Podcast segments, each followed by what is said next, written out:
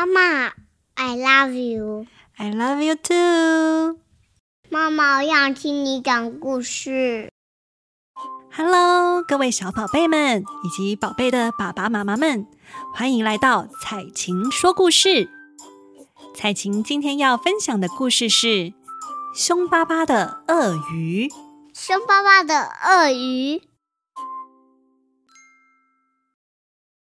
文：张晋霖，图：张正雄，由一二三文创出版。好热呀！夏天到处热乎乎的。小熊、小兔和小松鼠躲在大树下乘凉，一步也不想迈出去。过不久，小狐狸来了。极力劝说他们：“窝在这里太无聊了，我们去四季池塘玩水啦！我保证又清凉又好玩。”四季池塘，你是说鳄鱼先生看守的那个池塘吗？小兔问：“你敢去？”鳄鱼先生一副凶巴巴的样子。我不敢，小松鼠说：“我只要一想到它的长嘴巴、尖牙齿，就浑身发抖。”小熊说：“你们说的都对。”小狐狸说：“不过那座池塘最大，水又最清澈。”而且也没听说鳄鱼先生做过什么可怕的事情呀。最后，小狐狸说动了小熊他们。不过到那里后，我要先看情形，才决定玩不玩水哦。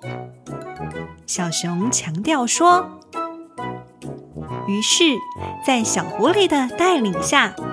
四个好朋友出发了。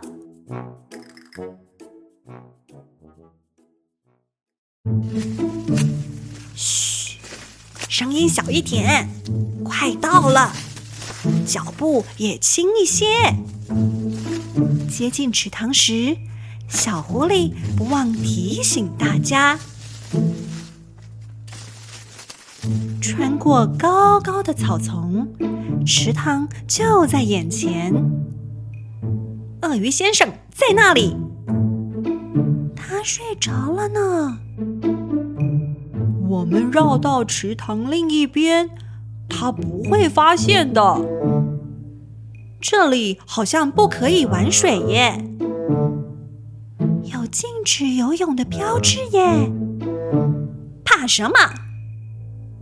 四个好朋友沿着池畔，边寻找适合下水的地点，边讨论。忽然间，小狐狸低呼一声：“这里不错！”立刻冲进水里。别想那么多了，我们只是在水边泡一泡，又不去水深的地方。压低声音呼唤：“快下来！水真的好冰好凉哦！”于是，小熊、小松鼠、小兔一个接一个，通通下水了。他们泡在水中，越玩越兴奋，完全忘记鳄鱼先生的存在。不知不觉中提高了音量。你干嘛泼我水？是你先泼的。看我的冲天水炮！咻！我的是气功水波。四个好朋友尽情的呼喊笑闹。好玩哦！是谁？快离开池塘！忽然间，草丛里传出雷声般的吼叫声。啊！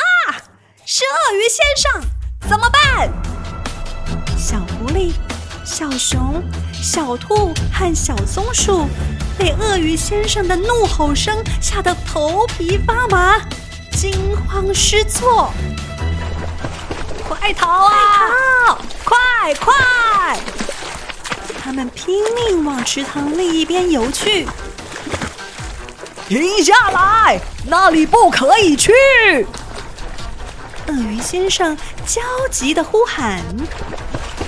可是，四个好朋友完全听不见，依然慌乱的前进。结果，一个个消失在水面。那些小捣蛋去哪了？这里很危险的。鳄鱼先生急忙四处寻找，惊吓，再加上紧张。小狐狸、小熊、小兔和小松鼠全被水草缠住，扯进了水底。他们想呼救，嘴里却只冒出一串串气泡。在紧急时刻，鳄鱼先生出现了，快抓紧我！他一口气将四个好朋友同时带出了水面。小狐狸、小熊、小兔和小松鼠被鳄鱼先生送上岸边，依旧呛得咳嗽不止，吓得全身颤抖。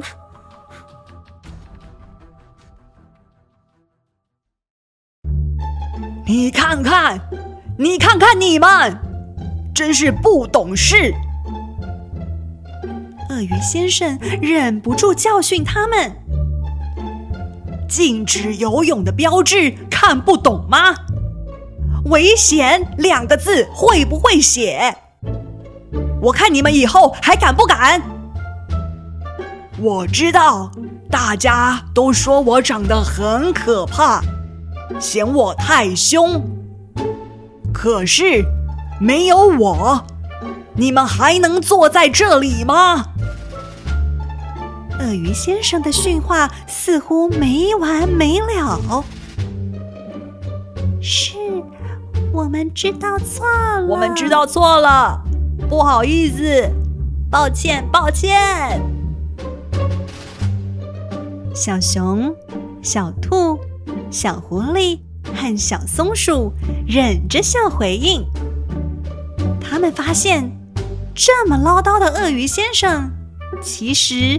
一点也不可怕呢。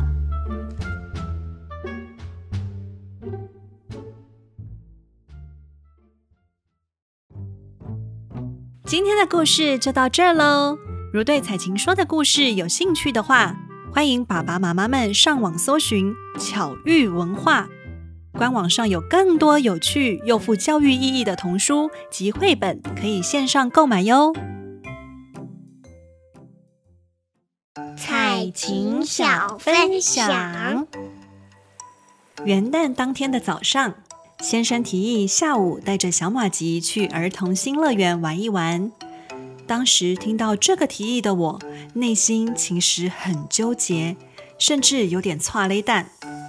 因为约莫在四个月前，我们也是假日带着小马吉到儿童乐园，但当时的他对于排队这件事很不耐烦。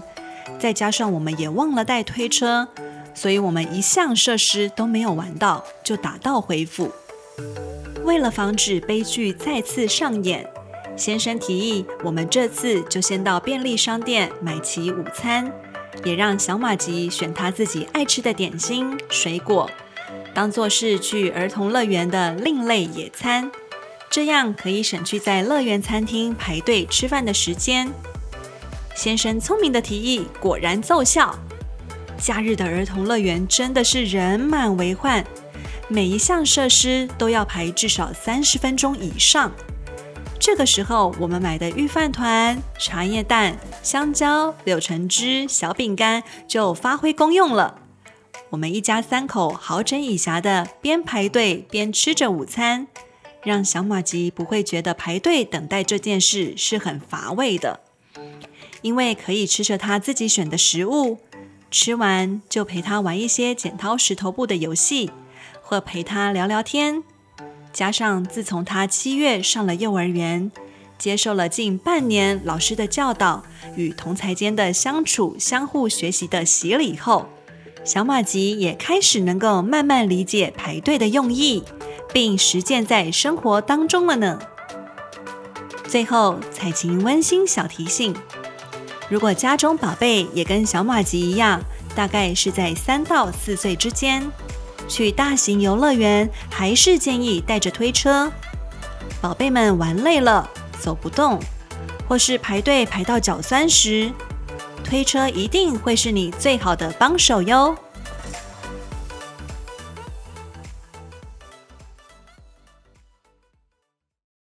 宝贝们喜欢采琴今天说的故事吗？彩琴下周会准备更精彩的故事与大家分享哟。我们下次再见，拜拜。下次见，拜拜。